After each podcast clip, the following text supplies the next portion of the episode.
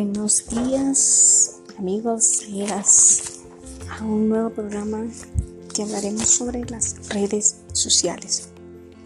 Últimamente se descubre las últimas novedades de las redes sociales. Conoce todas las novedades del mundo con las que comenzamos este año.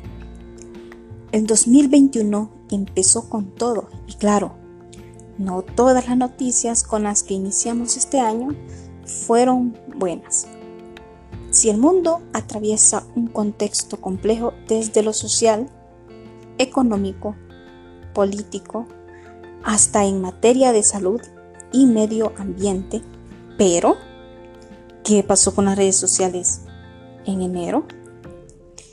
¿Qué acciones y actualizaciones han marcado estos cinco meses que llevamos del año? Lo veremos a continuación. Facebook otorga más control para los padres en Messenger. Facebook hizo cambio en Messenger para proteger la experiencia de los niños y ofrecer mayor seguridad y tranquilidad a los padres que incluso conocer con quién conversen los niños, si lo hacen a través de texto o audio y con qué frecuencia lo hacen la revisión de fotos y videos enviadas y recibidas, acceso al historial de contactos. Los papás reciben una notificación si sus hijos bloquean o activan a un contacto. La red social pretende terminar con el ciberacoso, el bullying y todas las situaciones de vulnerabilidad en las que pueden encontrarse los niños al conectarse a esta plataforma. Seguimos con el Instagram. La red social ha sumado la opción de responder a las historias de nuestros contactos a través de kits y stickers de movimientos. Si aún no encuentras esta opción en tu cuenta, quizás debas chequear tu Instagram si está actualizado últimamente. WhatsApp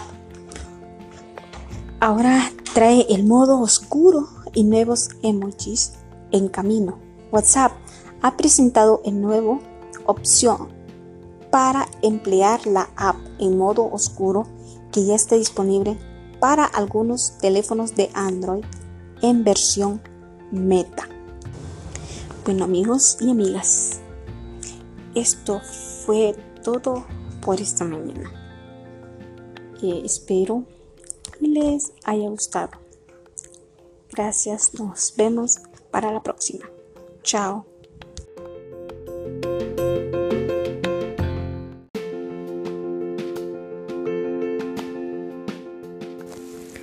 Buenas tardes chicos y chicas, bienvenidos a este segmento. Hoy estaremos hablando sobre actividades recreativas. Los que tienen muchos años de experiencias tienen muchas anécdotas encuentros, conversaciones e intercambios con estudiantes, maestros, profesores de educación física, etc. Algunas preguntas que se hacen los profesores de educación física es, ¿cuál de todas esas actividades son las mejores para nuestro grupo? Esa es una pregunta difícil de dar, si las hay, y que solo la puede responder el animador que esté a cargo de la actividad. Por eso las actividades recreativas nos permiten compartir espacios, alegrías y valores, encontrarnos con los antiguos y hacer nuevos amigos. En definitiva, nos permite disfrutar sanamente del vivir. En el tiempo libre, la recreación y las técnicas de animación, los contenidos del tiempo libre se denominan contenidos del tiempo libre a las diversas actividades deportivas, lúdicas, creativas, solidarias o sociales que un ser humano puede desarrollar durante su tiempo libre. Hay varias formas de practicar la recreación como una práctica social, una institución social y una, subinstitución del tiempo libre. También la recreación los analiza en 13 áreas que son área físico-deportiva, incluye los deportes individuales como por ejemplo aeróbico, atletismo, fútbol, etc. Área del aire libre, esta área, también como el área acuática, son las que han registrado un evidente desarrollo, como por ejemplo ciclismo, escalada, etc. Área acuática. Se le puede aplicar los mismos conceptos que al aire libre, por ejemplo, buceo, canotaje, natación recreativa, etc.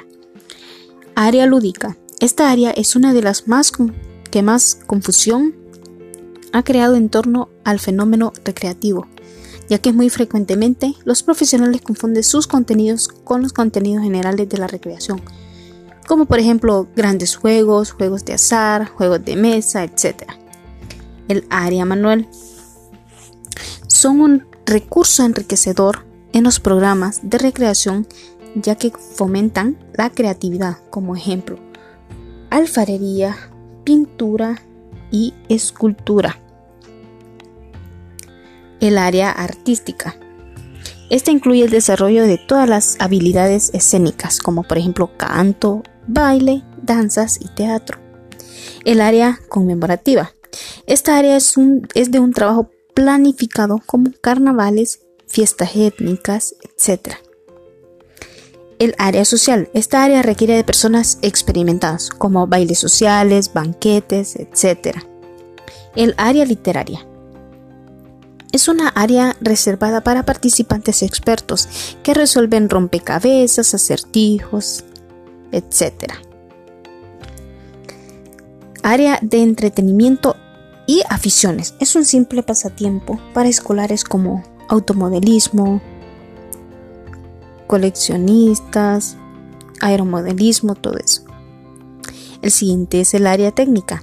Esta área es confundida frecuentemente con la capacitación para el empleo, como por ejemplo albañilería, cocina, etc. Esta del área comunitaria implica un definido espíritu de, solidaridad y compromiso social, como por ejemplo jornadas deportivas, campañas de vacunación, etc. También tenemos el área de mantenimiento de la salud. Tiene una necesidad imperiosa de una capacitación especial para atender a personas, como si tiene sobrepeso, la persona se cansa fácilmente, etc. En conclusión, para cerrar este tema sobre tiempo libre y la recreación, debemos recalcar que la gran tarea de los profesionales del área deben proveer a los participantes de múltiples actividades para incrementar sus sentimientos de autoestima y fortaleciendo sus capacidades para enfrentar el cotidiano estrés psicosocial. Bueno amigos, esto fue todo por hoy. Espero y le haya gustado el tema de hoy. Nos vemos para la próxima. Chao.